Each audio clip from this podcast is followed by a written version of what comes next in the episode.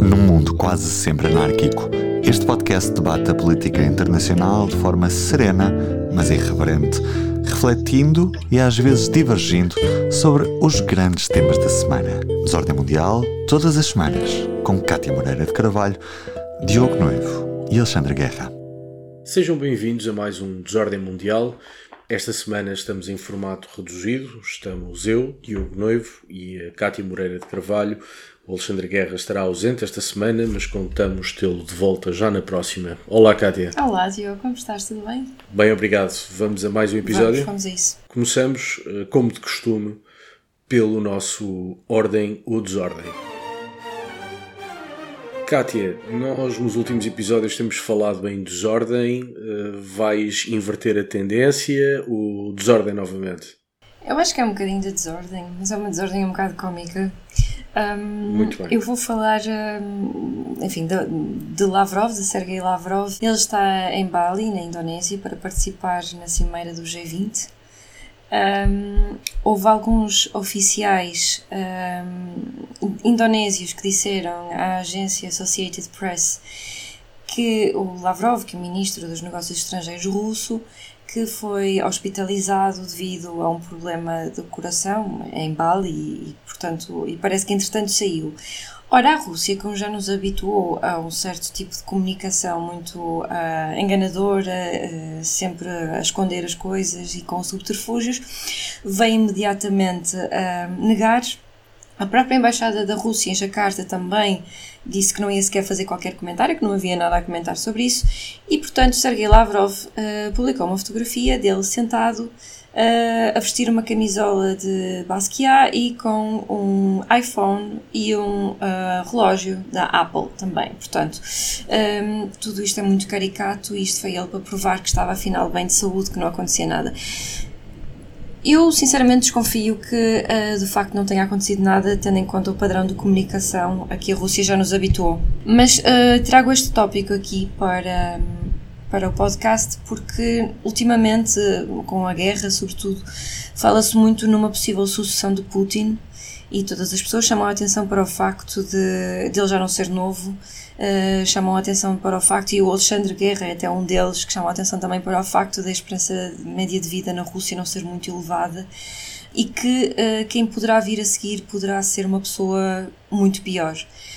Ora, Lavrov pouco tem-se falado dele. Uh, se lhe acontece alguma coisa, porque ele é um homem que tem 72 anos, já está há bastante tempo à frente do, do Ministério dos Negócios Estrangeiros russo e portanto, se lhe acontece alguma coisa, também quem poderá vir a seguir também pode ser pior. E este é um homem que tem sido sempre apoiante uh, e tem estado sempre na retaguarda de Putin, e portanto, um, não sei o que é que pode acontecer a vida aqui. É um bom ponto, mas quer dizer, falaste nos 72 anos, como temos já alguma idade, na velha tradição soviética, 72 anos não é muito tempo. Ah. Aliás, basta pensar que o nosso PCP tem um novo secretário-geral considerado novo aos 46 anos. Não é rejuvenescedor, eu acho que é. Completamente, faz de mim um adolescente e portanto parece uma grande, grande Então eu sou uma bebê, eu... uma criança. Pois, exatamente. Portanto, aos 72 anos Lavrov pode estar ainda aí para, para as curvas. Um, eu, eu, trago desordem uh, para falar num atentado que aconteceu ontem, uh, e ontem é domingo, dia 13 de novembro, um, em Istambul, na rua Istiklal, ou na Avenida Istiklal, que é uma das principais avenidas de Istambul, uma das principais uh, artérias de comércio, uh, dá acesso à praça mais emblemática e mais conhecida da cidade, a Praça Taksim. Bom, houve um atentado uh, terrorista, seis mortos, mais de 80 feridos, e as autoridades turcas vieram responsabilizar o PKK, sigla que significa um partido dos trabalhadores do Kurdistão, uma, uma organização terrorista também, mas étnica e separatista que pretende a independência um, do Kurdistão. O PKK, por sua vez, já vem dizer que não tem responsabilidade e, portanto, que não teve nada a ver com esse atentado. E este tema, uh, de facto, parece-me que, que, vai suscitar ainda muita conversa. Uh, Ankara diz-nos que uh, a mulher responsável por este atentado, aparentemente de nacionalidade síria, planeava fugir para a Grécia. Ora, embora isto possa ser possível, importa não esquecer que as relações entre Turquia e Grécia nunca foram fáceis, que nos últimos meses tem existido muita tensão por, motivada por, por enfim, desentendimentos à volta da fronteira. Um outro aspecto curioso é que hum, o PKK negou o atentado. Eh, isso não é muito comum quando o PKK hum, leva a cabo ações terroristas, reivindica-as ou pelo menos não as nega. E isso é, é, enfim, é algo que me parece que deve, deve ser eh, tido em conta. Mas o certo é que eh, interrompe um período de paz. A Turquia foi fustigada por atentados terroristas do Estado Islâmico e do PKK e de grupos associados pelo PKK com muita intensidade entre 2015 e 2017. Desde 2017 que havia alguma tranquilidade uh, em matéria de atentados e, e, essa tranquilidade parece desaparecer agora. Do ponto de vista político, há aqui um outro dado que pode ser importante e que, porventura, eh, empurrará maior responsabilidade para organizações curdas, mesmo que não o PKK, é que este atentado põe em causa a imagem de Erdogan enquanto homem que oferece segurança ao povo turco e que tem, eh, enfim, os serviços de informações e de segurança uh, operacionais e muito eficazes no combate ao terrorismo. Importa não esquecer que temos eleições uh, na Turquia no horizonte e, portanto, este atentado, creio eu, deve ser entendido uh, nesse quadro. Mas será interessante perceber quem é que realmente é, é, é responsável por esta ação. E pronto, e com, com algum regresso da desordem terrorista à Turquia, passamos ao nosso ponto de ordem. Order! Order! E mantiveste com desordem para ser fiel à casa, não é? Mantive-me com desordem para ser fiel à causa. Agora também, neste nosso ponto de ordem, vamos, vamos falar de desordem e de desordem num sítio magnífico chamado Etiópia. A Etiópia está há dois anos em guerra, quem diga guerra civil, eu creio que é um bocadinho mais complicado do que isso. Começou em novembro uh, de 2020 e agora, em novembro de 2022, um, chegou-se a uma trégua, a um cessar-fogo uh, muito ambicioso. Resta depois saber se há ou se tem condições para ser implementado. Mas a nossa ideia é falarmos um bocadinho do que sucedeu e, e, e está a suceder na Etiópia e em que medida é que isso é importante. Um, Kátia, primeiras ideias. Está a haver uma guerra uh, na zona do Tigray, que é uma das nove regiões da Etiópia que fica na zona norte do país. Essa zona uh, tem o seu nome alusivo a um grupo étnico que lá habita em maioria. Um, e portanto, essa guerra, como tu disseste, começou há cerca de dois anos entre as forças do governo e uh, a Frente de, Popular da Libertação do, do Tigre, que são considerados rebeldes pelo, pelo governo. Sim, já agora, nessa ótica de enquadramento, dizer que na Etiópia existem mais de 80 grupos étnicos, mais de 90 línguas e idiomas, que, como tu disseste, é um Estado. Uh, uh, federal composto por nove Estados federados e mais ou menos a cada Estado federado corresponde a uma etnia. Os tigrais são, são uma dessas etnias, sim. Uh, e portanto, pouco, uh, pouco se tem ouvido falar nesta guerra, mas a verdade é que ela já decorre há dois anos, como disseste, e já causou vários milhares de mortos nos dois lados além de situações de desespero absoluto e de crises humanitárias, de fome extrema e, e também de cerca de 500 mil pessoas uh, morreram de fome e estou aqui à procura exatamente e mais de 2 milhões de deslocados internos por causa desta, desta guerra. E portanto, esta guerra começou uh, quando o governo enviou tropas para controlar o, o governo regional do Tigre um, e, e, portanto, o governo alegou que um, as forças rebeldes tinham atingido uma base militar, as forças rebeldes negaram esse ataque, mas repostaram e, portanto, a guerra começou a partir daí. Um, acho que se viveu um momento mais intenso no ano passado, em 2021, quando o governo bloqueou a ajuda humanitária, sobretudo a entrega de comida para a região durante meses, o que levou à morte de várias pessoas, de milhares de pessoas, e a guerra intensificou-se com o apoio e o envolvimento de forças militares, militares eritreias a favor do governo. Um, porquê? Porque esta zona do, do Tigre é uma zona que é considerada inimiga e os tigres são considerados inimigos para o governo eritreu. Portanto, aquilo que, que, que me causa maior perplexidade é o facto de Abiy Ahmed Ali, que foi eleito uh, em 2018 como primeiro-ministro da Etiópia, ele em 2019 venceu o Prémio Nobel da Paz por causa da aproximação, devido à aproximação que ele fez ao governo da Eritreia e, ao, e com aliás isso, pôs fim ao conflito com, com, a Eritreia. Exatamente e com isso longo conflito aliás. Uhum, e com isso ele pôs fim a esse conflito e portanto venceu o prémio de 2019 ele foi altamente aclamado na altura em que foi eleito também foi muito aclamado porque era uma pessoa hum, que era promissora no que toca a reformas sociais, políticas e económicas, e de facto algumas têm acontecido. Um, ele, antes de ser primeiro-ministro, ele era ministro, foi ministro dois anos para o ensino superior. E ele, de facto, implementou algumas medidas importantes, como, por exemplo, uma maior liberalização da economia, para deixar de estar tradicionalmente, como estava, sempre sob o jugo do, do Estado. Um, e, por exemplo, também promoveu e atingiu a paridade das mulheres no seu, no seu governo. Portanto, ele teve, foi tendo sempre algumas. Libertou presos políticos. Exatamente, também isso. E, portanto, ele teve algumas medidas que de facto foram muito importantes e que justificaram a atribuição deste prémio e também toda a aclamação internacional. No entanto, acontece esta guerra que tem vindo a decorrer e o governo dele uh, decreta o bloqueio de comida uh, para aquela zona e com isto morrem muitas pessoas. E portanto, aquilo que causa maior perplexidade é justamente isto, é perceber o que é que, um, ehm, o que é que, enfim, que conclusões é que nós podemos tirar pelo facto de alguém que, que ganhou um prémio Nobel e agora faz uma coisa destas. Acho que também devemos refletir um bocadinho sobre isso. Ela é uma pessoa ainda relativamente nova, ele nasceu em 1976, uh, eh, portanto ele ainda nem 50 anos tem.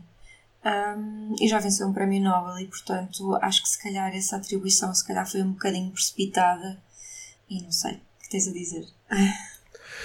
Olha, eu, eu estando de acordo contigo, causa-me menos perplexidade, uh, precisamente por causa da dimensão étnica uh, da Etiópia. Sem querer ser muito aborrecido com a história, desde 91 até 2018, o poder esteve, na sua essência, na mão dos Tigray. Os Tigray, apesar de serem uma etnia minoritária, são pouco mais de 6% um, da população, enquanto, por exemplo, os Oromos são 34% e os Amharas são 27%. Apesar dos Tigray serem minoritários, de facto, quem mandou nos governos durante 30 anos foram eles. E durante 30 anos, e durante esses 30 anos, melhor dizendo, foram-se acumulando vários ressentimentos na sociedade etíope. Era um facto que os Tigray tinham melhor e mais acesso ao orçamento de Estado. Era verdade que boa parte dos investimentos públicos eram dirigidos para a região Tigray. É verdade que as elites tigrais enriqueceram mais do que as elites das outras etnias e, portanto, o que é facto é que um, ehm, o poder tigray ao longo de 30 anos um, ehm, teve vários vícios um, ehm, e e prejudicou em termos comparativos outros setores do país. Claro, em 2018 Abiy Ahmed chega ao poder, Abiy Ahmed, importa dizê-lo, é Oromo e, portanto, é o primeiro líder, desculpa. Ponto, é o primeiro líder uh, dos Oromos uh, que, insisto, fazem, enfim, compõem uma fatia importante da, da sociedade, 34%, é a maior etnia uh, no país. E, portanto, até certo ponto, há aqui um bocadinho um acerto de contas pendente, não é? que estava pendente há 30 anos. Um, apesar de haver esse acerto de contas que estava pendente há 30 anos, também com alguma naturalidade, os uh, tigrais reagiram mal à chegada de um Oromo ao governo. Um, uma das coisas que Abiy Ahmed fez um, e que também por isso uh, uh, foi muito aclamado e muito bem recebido pela comunidade internacional é que decidiu levar a tribunal, em primeiro lugar, demitir e, em segundo lugar, levar a tribunal todos os políticos hum, suspeitos de corrupção e de repressão da população. Curiosamente, eram todos tigrais, ou quase todos tigrais, e, portanto, os tigrais não viram com bons olhos a chegada de Abiy Ahmed ao poder e rapidamente começaram a colocar entraves políticos à governação. Um deles acontece precisamente uh, uh, em 2020. Uh, o governo central, Abiy Ahmed, propõe ou decreta ou decide o adiamento das eleições regionais. Os Tigray dizem não senhor, vamos celebrar eleições na mesma. Depois há um ataque, uma, enfim, instalação militar, como tu disseste, Kátia, por parte dos Tigray. O governo queixa-se, os Tigray dizem que na verdade foi um ataque preventivo porque aqueles militares iam atacar a zona Tigray e a partir daí começa uma guerra que aparentemente chega agora ao fim com esta trégua. O que é facto é que esta trégua e a guerra um, têm raízes profundas. Um, eu, eu, sou muito cético quanto, quanto à dimensão étnica das coisas. Eu acho que a etnia é sempre um argumento usado e manipulado para fins políticos e, portanto, há aqui uma dimensão étnica neste conflito, mas melhor dizendo, há aqui. Um, lutas entre elites de etnias diferentes. Que, aliás, se quisermos andar ainda mais para a história, para aquilo que foi a junta militar marxista-leninista, o DERG, uh, que submeteu a Etiópia a um regime de terror absoluto que causou largas centenas de milhares de mortos. Também aí vamos encontrar uh, alguma tensão étnica latente, mas, portanto, nesta guerra o que nós temos é uma reorganização de poder dentro da Etiópia. E, e porquê, que é isto, porquê que isto é, é, é, relevante? Porque a Etiópia é um dos estados mais importantes da África Oriental. É o principal cliente do principal porto da África Oriental, do Djibouti. A Etiópia é sede da União Africana. A Etiópia é um dos principais destinatários de investimento direto estrangeiro chinês em África. Aliás, a presença da China na Etiópia é absolutamente impressionante. E esta guerra não só põe todos estes interesses em jogo, como estava a começar a alastrar ao resto da região. Uma das regiões na, na, na Etiópia é a região Somali, em que eles são etnicamente somalis e, portanto, eh, muito relacionados com o país eh, vizinho. Um, também aí já se estava a sentir alguma instabilidade provocada pela guerra. Aliás, várias organizações terroristas têm aproveitado esta fragilidade da Etiópia para entrar no país via Somália para cometer atentados. Na região uh, uh, Oromo também há alguma subversão armada e, portanto, aquilo que era uma guerra entre o governo central e os Tigray rapidamente começou a alastrar a outras partes do país um, ehm, e até a outras partes da região. Estamos a falar de uma zona muito complicada do mundo, o chamado Corno de África, fundamental para o transporte marítimo, fundamental para a segurança internacional. Pensemos que os problemas de terrorismo dos quais falamos em Moçambique Bom, eh, não são alheios ao contexto uh, do Corno de África e uma guerra na Etiópia. E a Etiópia tem sido, naquela região, o principal produtor de segurança naquela região e, portanto, quando a Etiópia está uh, uh, em guerra, toda a região se ressente. E, portanto, esta guerra, não só pelo drama humanitário, Cátia, do qual tu falaste, mas também pelo impacto que tem na região, é, é um assunto muito complicado. A dúvida agora é perceber se esta trégua uh, chega a algum lado. Tens, tens, tens alguma convicção? Um, eu estou um bocadinho cética porque em março deste ano já houve o primeiro cessar-fogo uh, em que o governo etíope o, permitiu a chegada de ajuda humanitária e, portanto, uh, além de ter permitido a chegada de ajuda humanitária e de comida, que era extremamente importante, e também a assistência médica a essa zona e para as populações mais vulneráveis, o fim da guerra também foi discutido e houve uma série de, de, de, conversações, de negociações para se colocar fim às hostilidades. No entanto, estas enfim, estas hostilidades latentes, estes um, ressentimentos que se encontram latentes devido àquilo que tu falaste no início, uh, dificultaram o processo uh, e, portanto, agora estamos na segunda tentativa de, de cessar fogo para, e, de, e de, enfim, de baixar as armas, de colocar as armas no chão e de acabar com a guerra. Estas negociações estão a ocorrer em Pretória, na África do Sul. Sob a égide da União Africana? Sim, exatamente. A 2 de novembro, uh, portanto, este mês, há dias, concordou-se com o fim das hostilidades. Para já acredita-se que isso pode acontecer. No entanto, há uma variável que pode ditar o contrário.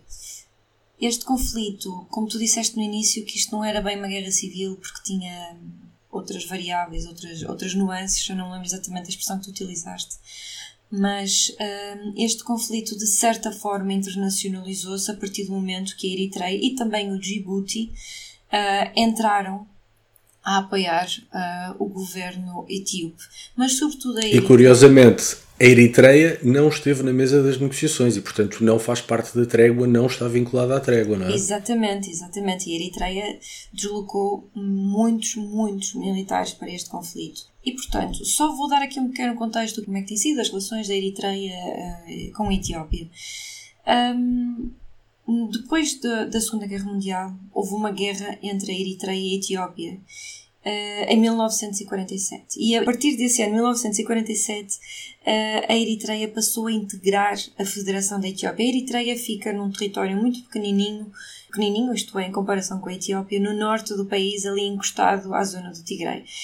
E, portanto, um, a Eritreia não achou piada fazer parte de uma federação da Etiópia, portanto fazer parte oficialmente de um, de um país e, e, não ter a sua independência, e portanto isto levou a uma guerra entre os dois, entre os dois países de, de, vários, de vários anos, 30 anos, mais coisa menos coisa, um, e portanto em abril de 1993 um referendo sob a égide das Nações Unidas levou à independência da Eritreia. Mesmo assim, mesmo depois de 93, mantiveram-se sempre várias hostilidades entre os dois países, o que voltou a levar a outra guerra entre 98 e 2000. Ah, esta guerra foi acabada em 2000 e, portanto, depois destes anos todos, 20 anos, como nós falamos no início, um, Abiy Ahmed Ali venceu o Prémio Nobel precisamente por acabar, por fim, estas hostilidades de 20 anos. Um, Sim, e por normalizar as relações diplomáticas entre os dois países, que desde a guerra nunca tinham sido verdadeiramente normalizadas e havia sempre uma tensão permanente entre, entre os dois países. Exatamente. E isso agora acabou. E, portanto, a Eritreia tem apoiado o governo porque tem ali um inimigo comum com o governo etíope, que são uh, os Tigray. Um, mas ainda a propósito da Eritreia, eu quero dizer uma coisa. Este é um dos países mais pobres e mais uh, subdesenvolvidos do mundo. É descrito às vezes até como a Coreia do Norte de África. E vive sob o jugo de uma, de uma das ditaduras mais apertadas no mundo.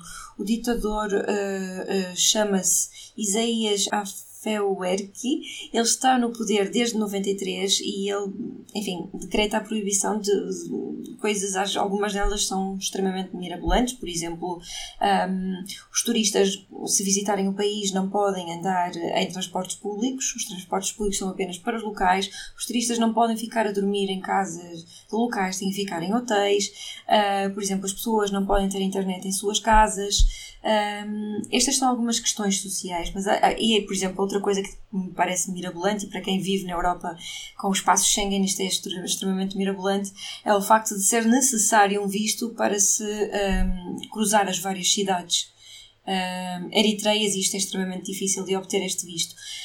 Estes são Eu vi isso na China há muitos, muitos anos já. Na China era igual. Mas já não é? Uh, agora não sei dizer, sei que quando eu lá estive era assim. Okay, um chinês que quisesse viajar pelo país tinha que ter autorização especial para fazê-lo.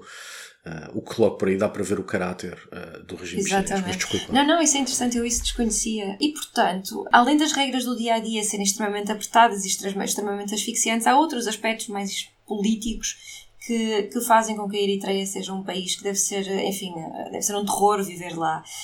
Um, só existe um partido político, como se pode imaginar, os outros todos estão proibidos, e existe o serviço militar obrigatório, que supostamente é de 18 meses, mas às vezes prolonga-se até por uma década e as pessoas nunca sabem quando é que ele vai terminar. Além disso, o salário, o serviço militar é obrigatório, tanto uh, para homens, mas as mulheres às vezes também são convocadas e também ficam sem saber quanto tempo é que vão lá permanecer. Além disso, além de ser um serviço militar obrigatório, o salário é baixíssimo, não dá para as despesas do dia a dia, não dá para um mínimo de dignidade. Um, e enquanto que as pessoas estão a prestar serviço militar obrigatório, portanto não podem fazer mais nada das suas vidas.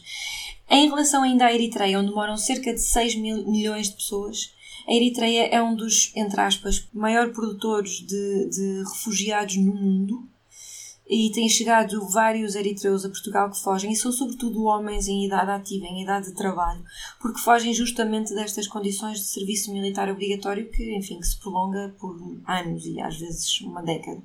Um, e portanto acho que é importante fazer também este contexto um bocadinho da Eritreia que está ali ao lado e portanto há este contexto um, desta ditadura, destas condições deste país ali ao lado da Etiópia e que tem intervenção direta no Tigray, aliás a Eritreia chegou até a deter durante algum tempo algumas regiões na zona do Tigray, a ocupar mesmo militarmente. Sim, também foi motivo de guerra. Exatamente, portanto, uh, não sei se isto vai dificultar este cessar-fogo. É, sim, essa, a participação da Eritreia é certamente um dos fatores, desde logo, porque esta trégua uh, é obtida com a Eritreia fora uh, das negociações e, portanto, não está vinculada à trégua.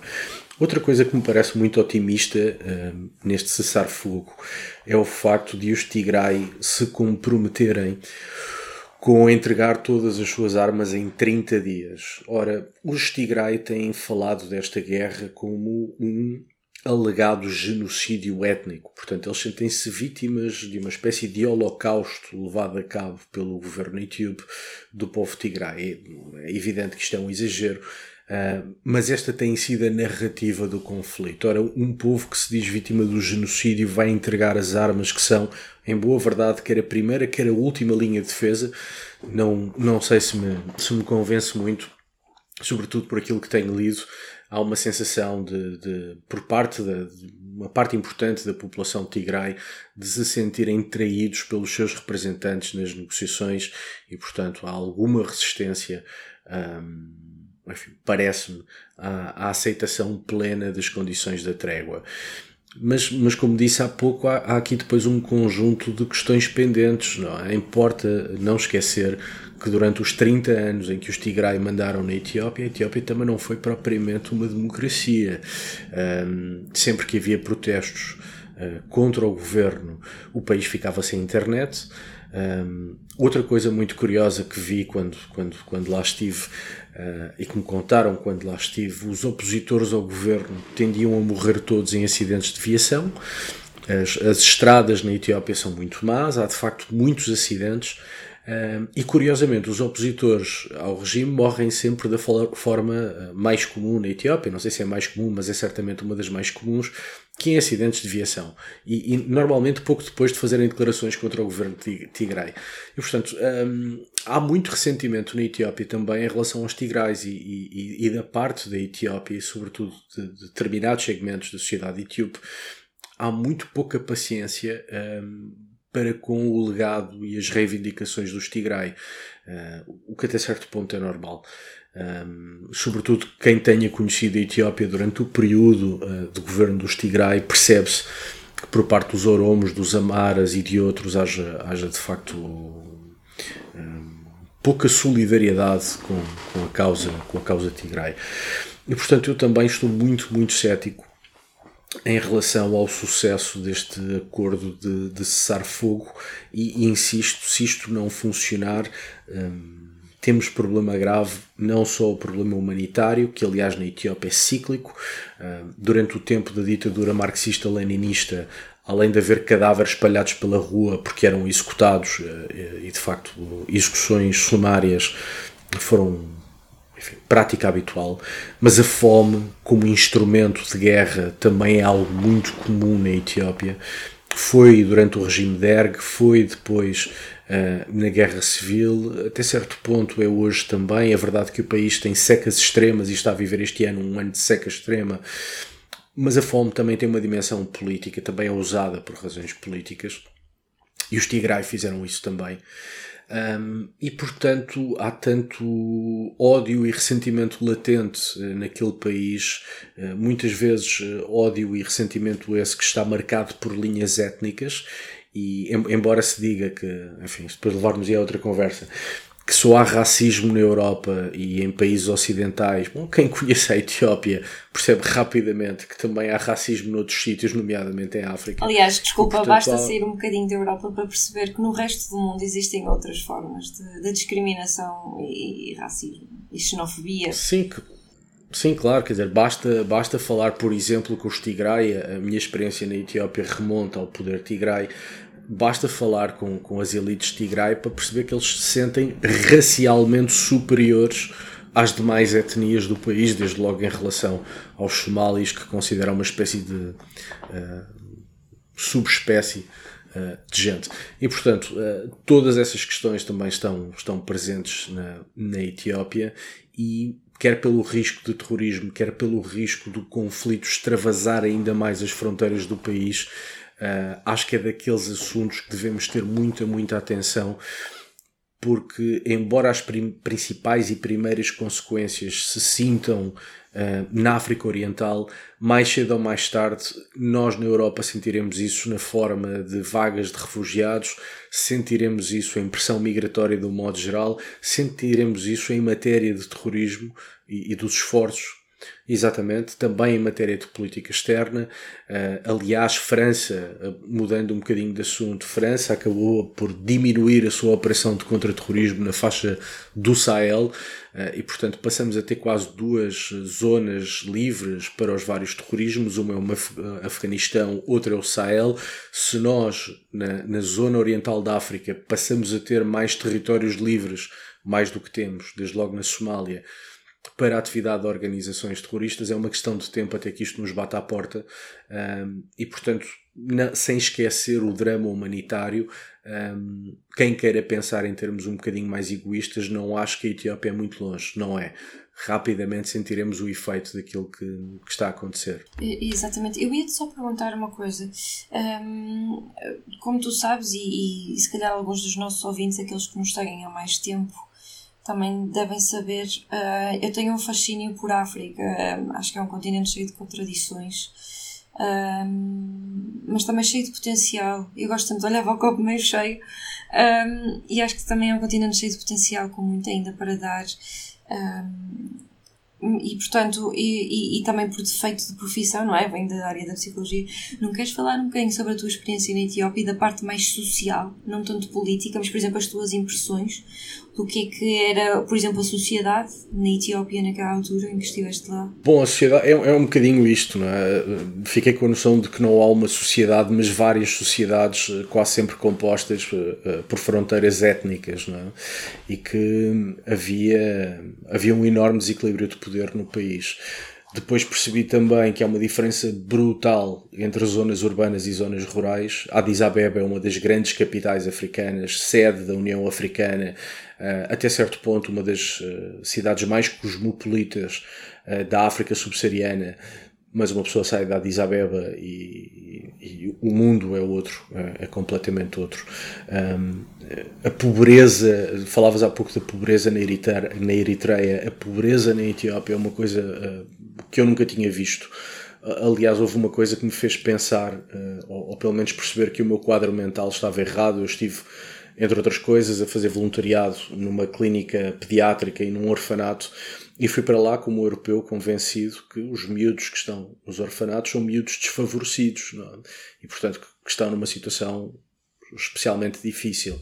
Cheguei lá e percebi que é exatamente o contrário. Os miúdos que estão no orfanato são os miúdos privilegiados, porque têm vacinação em dia, porque comem três vezes por dia, porque têm médico, porque têm hábitos de higiene, e os hábitos de higiene são muito importantes, sobretudo nas zonas rurais, porque porque não existem, porque não há água canalizada, eh, os problemas, eh, enfim, as doenças pediátricas são tremendas, levando muitas vezes à morte, a maior parte delas resolvem-se com hábitos de higiene. Um, e, portanto, percebi que o, país é de tal forma pobre e a sociedade de tal forma desestruturada que estar num orfanato acaba por ser um privilégio. E isso a mim deu uma noção do quão eu, errado eu estava, pelo menos uh, do quão desadequado era o meu quadro mental quando, quando cheguei ao país. Mas de facto é um país interessantíssimo, tem uma história muito, muito curiosa. mas mesmo essa história é é, mostra as características daquele país. O, o primeiro imperador uh, da Etiópia é um homem que no resto da África é admirado por ser o homem que combateu a ocupação italiana e que expulsou os italianos da Etiópia. Bom, dentro da Etiópia, sobretudo nas etnias que não são as etnias deste imperador, ele é visto como um ditador que ocupou a terra dos etíopes e, portanto, é curioso ver que um dos grandes heróis africanos, etíope, dentro da Etiópia, é visto por grandes segmentos da sociedade, por razões étnicas, como um tirano que ocupou a terra que não era dele. Isso mostra o quão complexa é, é aquela sociedade, mas, mas eh, foi das viagens mais extraordinárias que fiz na vida e gostava de lá voltar tenho mantido contacto com algumas pessoas lá. A situação, lamentavelmente, é, é que é e não é possível, até por razões de segurança, viajar normalmente uh, pelo país. Mas é de facto um sítio extraordinário uh, e que nos ensina muito sobre a África, eu acho. Uhum. Deixa-me só uh, dizer, estavas agora a falar dessa parte, da, da parte mais social, eu lembrei-me. Uh, lembrei-me do Congo. Uh, é que hoje, este é o mês, enfim, voltando atrás, a África é, é um continente fascinante, mas cheio de contradições e também com, com muitos territórios ainda, com muitas feridas abertas, muitos ressentimentos e também ainda com guerras a, a ocorrer e conflitos armados e milícias. E hoje no Congo, um, no Congo não, um, Uh, relaciona-se com o Congo, mas uh, na parte leste do Congo, sobretudo na zona de Goma, que é uma das zonas mais ricas do Congo, mas é também aquela que é um, que mais sofre de violência armada e uma das que tem maiores maior número de milícias a atuar. Aliás, o número ainda não, não se sabe o número exato de, de milícias a atuar naquela zona, é a zona que, que é mais rica em, em recursos minerais, é, fica ali encostada ao lago Kivu e do outro lado fica o Ruanda. Um, e portanto, também agora estão a decorrer algumas, neste momento, uh, a decorrer algumas negociações uh, com a mediação de Angola para se, para se mediar a crise entre a República Democrática do Congo e o Ruanda. A verdade é que há um grupo miliciano, que é conhecido como M23, que uh, atua nessa zona da Goma, uh, que a República Democrática do Congo diz que está a ser financiado pelo Ruanda, o Ruanda nega, mas a verdade é que uh, existem evidências e mesmo os, os Estados Unidos um, confirmam que existe ajuda do exército ruandês a esse grupo miliciano e, portanto, agora também estão a haver essas conversações que vão, voltam a ser retomadas no final deste mês para se encontrar alguma, alguma paz e alguma estabilidade para a zona que não tem sido uh, conseguida nos últimos anos. Boa nota. Uh, e, e, bom, com, esta, com este apontamento, uh, acabamos o nosso ponto de ordem e passamos para o último segmento do nosso episódio para o Sem Fronteiras. Sem Fronteiras, esta semana trago um, a última edição da revista Foreign Affairs, edição de novembro e dezembro de 2022. É, a capa é Xi Jinping, a China, o mundo de acordo com Xi Jinping. Há um, há um excelente ensaio do Kevin Rudd sobre o quem é Xi Jinping e o que quer. Há aqui uma nota que me parece muito curiosa, que o presidente chinês é conhecido por ser um pragmático, um homem frio, calculista. Ele vem praticamente defender o contrário, vem dizer que um, ele é sobretudo um homem com profundas convicções ideológicas e que a ascensão de Xi Jinping não é a ascensão do pragmatismo, é a ascensão da ideologia novamente uh, nas relações internacionais e um, que essa ideologia é para ele o alfa e o ômega, o início e o fim uh, da sua própria existência enquanto líder chinês e enquanto um, destacado um, líder mundial.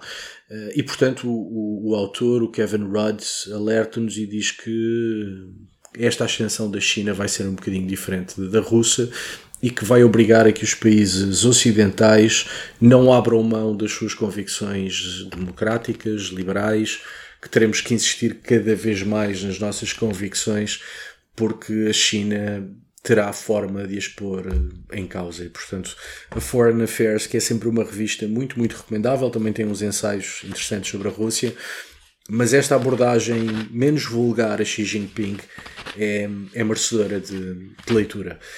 Kátia, a tua sugestão esta semana? Minha sugestão esta semana é uma série, uma série que se chama A Imperatriz, está na Netflix, é uma série falada em, é produzida em alemão. Ich habe etwas zu verkünden. Ich möchte eine junge Dame um ihre Hand bitten. E esta série vai ser lançada agora a, a segunda temporada, ou está a ser preparada a segunda temporada. Um, esta série é sobre a vida da, da, da Imperatriz Sissi, ou Imperatriz um, Isabel, em português. Um, é baseado em factos verídicos, embora tenha muita dramatização.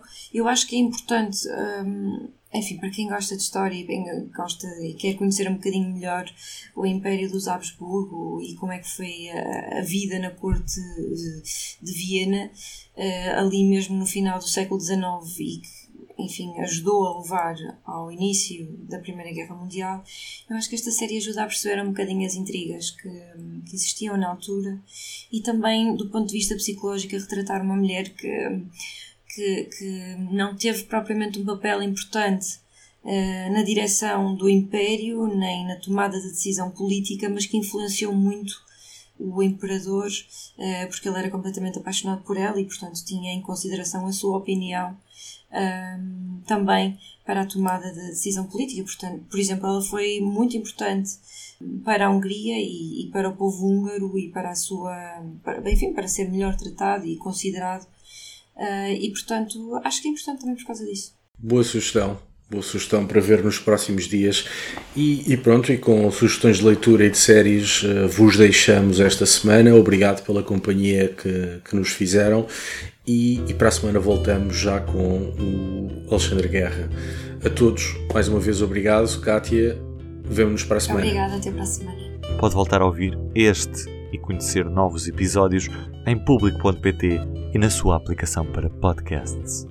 O público fica no ouvido.